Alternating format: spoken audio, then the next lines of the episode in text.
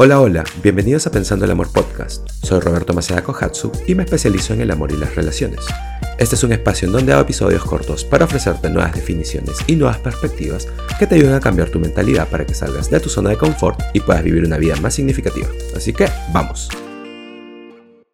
La comercialización de la autoayuda, el bienestar personal, la sanación, eh, todo lo que sucede en redes, con frases y demás, eh, las terapias holísticas y bueno, todo eso, han hecho que de alguna manera todo alrededor del crecimiento personal y el trabajo espiritual se hayan vuelto como la comida rápida.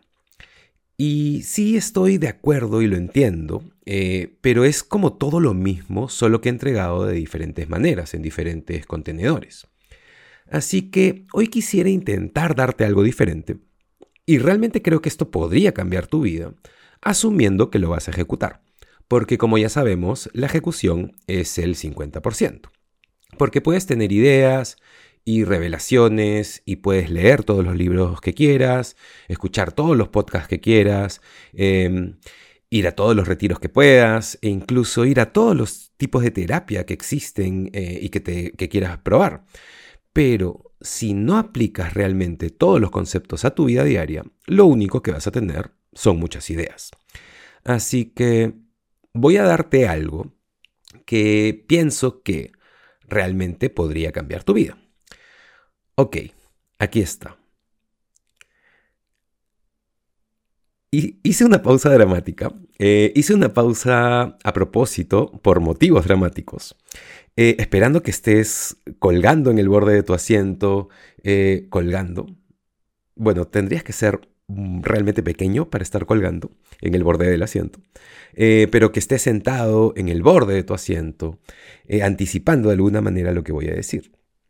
Y por supuesto, esto siempre es como un eh, ataque a mí mismo, se me devuelve a mí mismo, porque ahora me estoy poniendo en una posición en donde tengo que decir algo increíble. y claramente existe ahora una gran posibilidad de que te decepciones o que pongas los ojos en blanco, que los hagas para atrás. Así que voy a decirte lo que es. Y luego, por favor, no generes ningún juicio y más bien déjame explicarlo.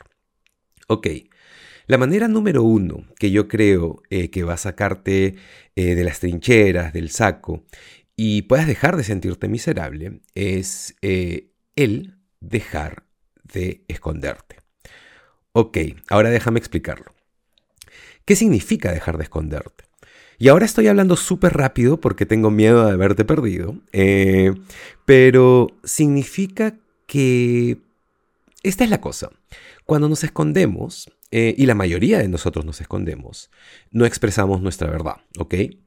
No expresamos lo que nos gusta, no expresamos eh, nuestra postura, lo que nos representa, las cosas que creemos. Más bien solo tomamos lo que nos dan, solo aceptamos nuestras circunstancias, nos comprometemos a nosotros mismos, nos conformamos y creemos que esto es lo mejor que vamos a tener. Y todo eso es una forma de esconderse. La acción de esconderse se ve así. Eh, trabajamos en trabajos que odiamos y por las que tenemos cero pasión. Yo he estado ahí. Eh, nos quedamos en relaciones o amistades tóxicas o unilaterales. Eh, sí he estado ahí. Eh, construimos y vivimos nuestra vida basada en las definiciones de otras personas y queremos cosas para nosotros que no son necesariamente las cosas que realmente queremos. Sí, también he estado ahí. Y con los años, esta manera de vivir lentamente empieza a ahogarnos. Y esto es lo que me sucedió a mí. Y genera una total desconexión con nosotros mismos. Y esta es la parte importante. Cuando nos escondemos, cuando solo aceptamos lo que se nos da, cuando no defendemos nuestra verdad, cuando nos silenciamos a nosotros mismos, nos desconectamos de nosotros mismos. Y siempre le digo a mis clientes, a las personas con las que trabajo, con las que tengo sesiones, que el crecimiento se trata más que nada de una reunión, de una reconexión antes que de cualquier otra cosa. Es decir, que debemos conectarnos con nosotros mismos, que debemos conectar con esa parte de nosotros que tuvimos que encerrar porque la vida sucedió, no lo sé. porque tuvimos que empezar a pagar impuestos o porque tuvimos que crecer muy rápido o porque tuvimos que, eh, no sé, hacerlo todo sobre alguien más, porque, no lo sé, porque tenemos hijos o porque se casan o lo que sea.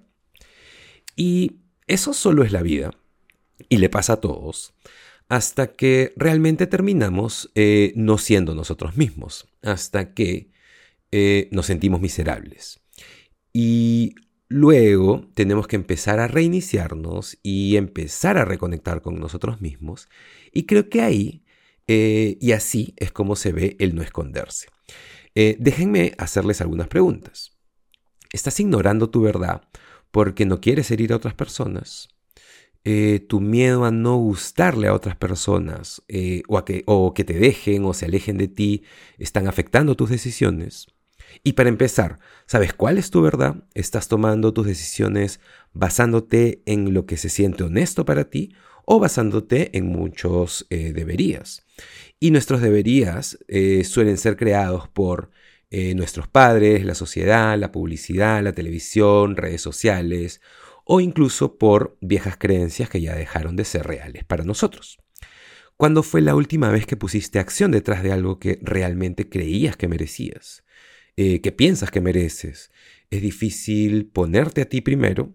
¿Te sientes realmente apasionado con tu trabajo? Y si piensas en todas estas preguntas, vas a tener una buena idea de dónde estás. Y voy a ser honesto contigo, muchas personas ignoran su verdad, eh, la mayoría de personas lo hacen, porque no quieren desestabilizar el barco en sus relaciones, así que se quedan en silencio y suprimen sus sentimientos. Y todo eso es algo que te desconecta, ¿cierto? Eh, la mayoría de personas prefieren seguridad por encima de su pasión, así que se quedan en trabajos que, nos, que, que son más que nada seguros y cómodos, así que no se arriesgan y no se muestran realmente, empiezan a volverse invisibles, empiezan a existir en lugar de realmente vivir. Y todo eso es como se ve el esconderse. ¿Y cómo no te escondes? Bueno, la acción de reconectarte contigo es como se ve el no, el no, esconderse. Y para algunos tal vez puede ser la primera vez que lo hacen el realmente conectarse consigo mismos. Así que la acción de darte a ti mismo lo que realmente quieres, lo que necesitas, lo que piensas que mereces, es la manera en que se ve el no esconderse. Y esto es algo que yo empecé a hacer hace algunos años, y sobre todo después de mi última relación, eh, de la cual ya he hablado antes, probablemente muchas veces, eh, pero después de que empecé todo nuevamente, desde que empecé a hacerme preguntas diferentes.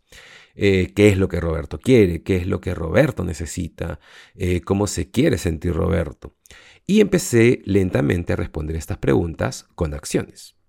Es decir, empezar a preguntarme estas cosas a mí mismo y empezar a darme esas cosas, eh, lo cual me iba a poner en posición de tener nuevas experiencias. Y en esas nuevas experiencias empecé a cambiar mis creencias, especialmente lo que creía o lo que creía sobre mi valor personal. Así que piensa en las diferentes áreas de tu vida. Y las áreas más grandes de la vida son el trabajo y tu carrera, obviamente, eh, las relaciones, y esto incluye la relación que tienes contigo mismo, y también con tu familia y amigos o amigas, por supuesto. Y piensa en la acción de realmente ser escuchado, en poder expresarte realmente y aceptar tu historia, porque todo eso va a conectarte contigo mismo. Así que, ¿cómo se ve eso en esas áreas de tu vida? Así que, ¿cómo se ve en tu trabajo y tu carrera el eh, reconectarte contigo? Eso significa tener una postura frente a tu jefe, eso significa em, irte a casa más temprano, eso significa, eh, no sé, tal vez odias tu trabajo y eso significa empezar a hacer algo a la par y alimentarlo hasta que eso se convierta en tu trabajo, no lo sé. Eh, qué significa en, eh, o cómo se ve esto en tus relaciones, o con tu familia o amigos, el reconectarte contigo. Eso significa tal vez sacar personas de tu vida, eso significa empezar a crear nuevas amistades, eso significa cambiar algunas dinámicas, eso significa perdonar algo o expresarte, tener algunas conversaciones honestas y claras, eso significa no responderle el teléfono a tus padres, eso significa eh, no sé, crear algunos límites, eh, tal vez con algún familiar que te activa algo, no lo sé. cómo se ve el reconectar contigo cuando se trata de eh, la relación que tienes contigo. Eso significa hacer algo que siempre quisiste hacer, eso significa viajar más, eso significa moverte, eso significa aprender algo que siempre quisiste, no lo sé.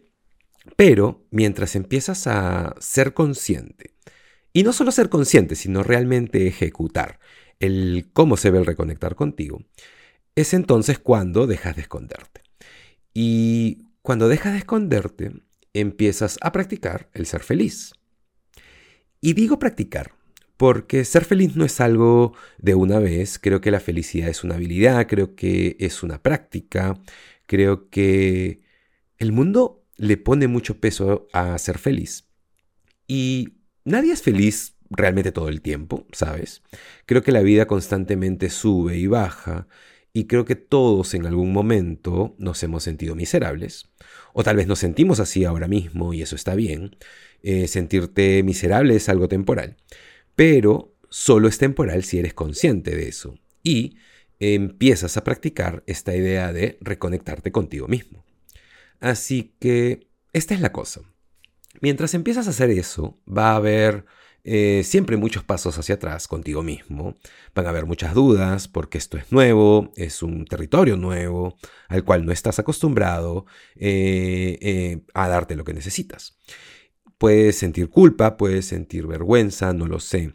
Pero esas son las rompientes que tienes que atravesar antes de llegar a la calma y eventualmente poder ver la isla. Y con las rompientes me refiero a, imagínate estar en, el mar, en la playa, y siempre vemos las olas que rompen. Pero si logras atravesar las olas, llegas a la calma, ¿cierto? A eso me refiero con las rompientes, es atravesar esas rompientes. Así que empieza con practicar el ponerte en contacto contigo mismo.